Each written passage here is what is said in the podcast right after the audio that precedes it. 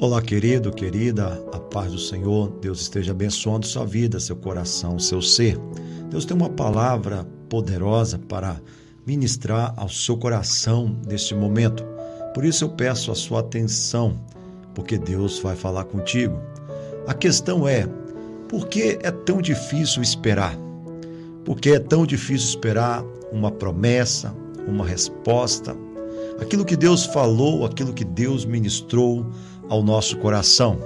Às vezes nós estamos vivendo algo e há uma pressa, emergência, e do outro lado está Deus, trabalhando da forma dele, do jeito dele.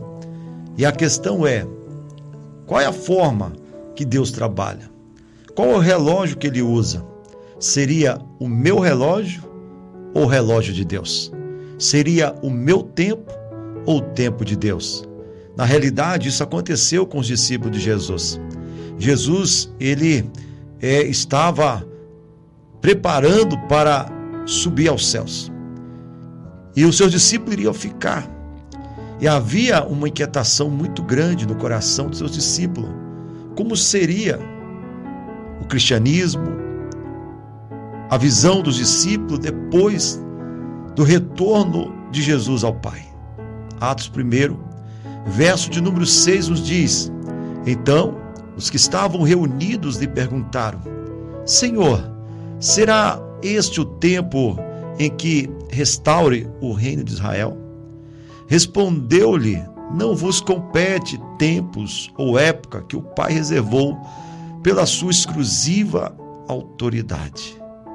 Sabe, meu amado, minha amada, eu sei que na realidade a espera, ela cria uma angústia dentro de nós, porque nós temos a nossa emergência, nós temos muitas vezes uma questão da pressa, queremos a coisa, mas nós devemos entender que Deus tem o jeito dele. Deus tem a ação dele na nossa espera. Nós temos que entender e compreender que ele age de uma forma completamente diferente daquilo que nós muitas vezes pensamos. Isso aconteceu. É, eles estavam ali, os discípulos, é, apressados para saber o que iria acontecer. E o Senhor Jesus passou uma ordem. Determinou que não ausentasse de Jerusalém, isto é, teriam que permanecer em Jerusalém. A questão eles teriam que ter paciência, mas que esperasse. Por quê?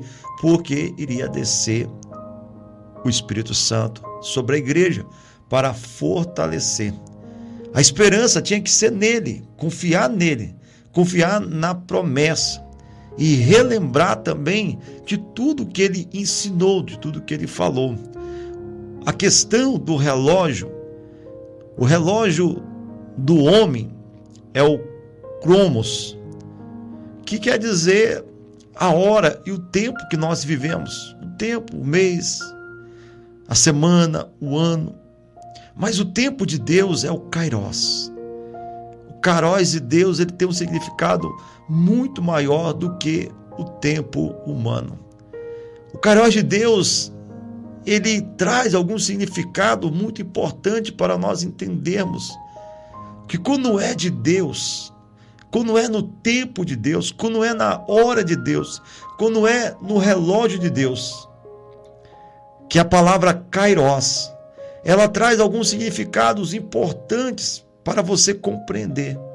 Quando é no kairos, quando é no tempo de Deus, traz uma união, harmonia, como se fosse uma justa medida, como se fosse uma conexão perfeita, um ponto justo. Então você precisa entender que quando é de Deus, não é um tempo de confusão, não é um tempo de divisão, não é um tempo de briga, um tempo de discórdia, não é aquela questão de forçar a barra, tentar que as coisas aconteçam de qualquer jeito, não. No tempo de Deus, querido e querida, as coisas acontecem como uma harmonia perfeita, uma harmonia assim maravilhosa. Por quê? Porque quem está estabelecendo aquele tempo não é o homem, mas o Deus Todo-Poderoso, o Deus Criador, o Deus sustentador. Então, se está no tempo de Deus, vai trazer paz, se está no relógio de Deus, vai trazer uma harmonia. Se está no relógio de Deus, vai trazer uma conexão. Se está no relógio de Deus, gera realmente compreensão espiritual e natural de tudo que está acontecendo. A palavra kairos também no grego é nos passa uma ideia de um tempo de oportunidade, um tempo propício, e nós precisamos e temos que compreender essa questão de que quando é de Deus, vem como tempo de oportunidade, o momento propício para Deus realizar, se manifestar de forma poderosa, de forma gloriosa. Muitas vezes nós queremos algo, pedimos, imploramos, mas Deus, pela sua onisciência, onipresença, sabe que aquilo que nós queremos poderá nos tirar da presença dele. Quantas pessoas que receberam uma bênção maravilhosa e depois se afastaram do Senhor, distanciaram do Senhor, porque porque forçou uma barra, não era tempo da oportunidade, não era tempo da oportunidade. Então nós precisamos entender e compreender, querido e querida, que quando é o tempo de Deus, a coisa vem, as coisas acontecem para o nosso crescimento, para o nosso testemunho, para a nossa é, consolidação na fé. Então, quando é no tempo de Deus, não vem assim de uma certa forma para trazer uma situação é complexa, uma situação duvidosa, uma situação de impasse. Não, vem para verdadeiramente trazer o tempo, o momento correto, isto é, no melhor momento. Deus gosta de abençoar um servo e uma serva no seu melhor momento para receber a bênção, receber a vitória, para que o nome do Senhor venha a ser glorificado, venha ser exaltado. Então nós precisamos, amado irmão, amada irmã, compreender que no tempo de Deus as coisas estabelece de maneira poderosa, gloriosa. O caroz de Deus também. Ele é um tempo fixado o tempo estabelecido, o tempo hábito por Deus. Isto é, o tempo caros de Deus, ele não vai acontecer porque eu tenho pressa, porque eu necessito, porque eu sou dizimista, porque eu oro, porque eu busco. Não.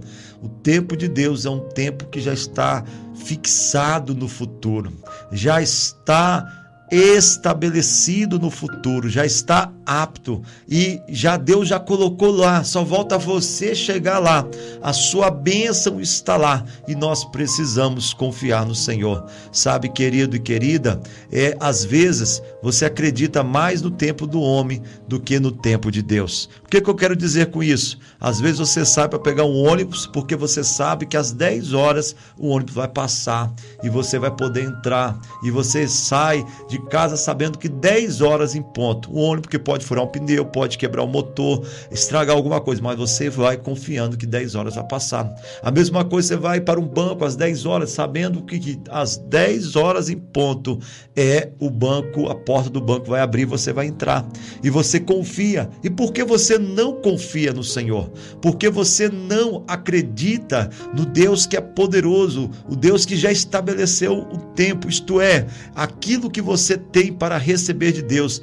É o processo e a manifestação já está lá na frente, já foi estabelecido por Deus, já foi fixado por Deus. Esse é o dia que eu vou abençoar o fulano, meu servo. Esse é o dia que eu vou abençoar a fulana, minha serva, porque eu escolhi esse dia, esse momento, e será o melhor momento para que a bênção, para que a vitória venha chegar de maneira poderosa. Sabe, meu querido, minha querida, o tempo de Deus, muitas vezes ele mexe conosco, porque reflete também em um silêncio. no silêncio de Deus. E nós, quando estamos vivendo esse momento de silêncio, e nós questionamos por que Deus não fala, por que Deus não ministra ao meu coração, parece que Deus está mudo. Não, meu amado irmão. Lembra que quando é a espera sempre reflete o silêncio.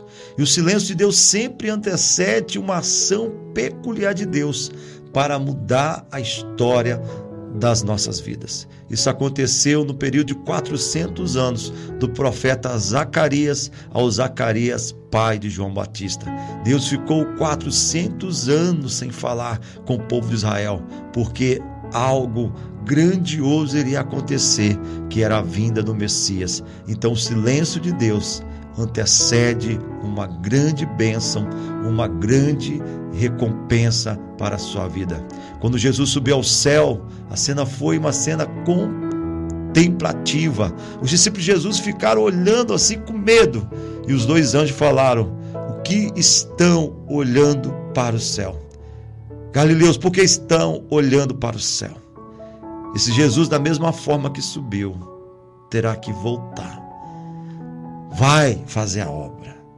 Segue a ordenança e o resto deixa por Deus, porque Deus ele sempre faz.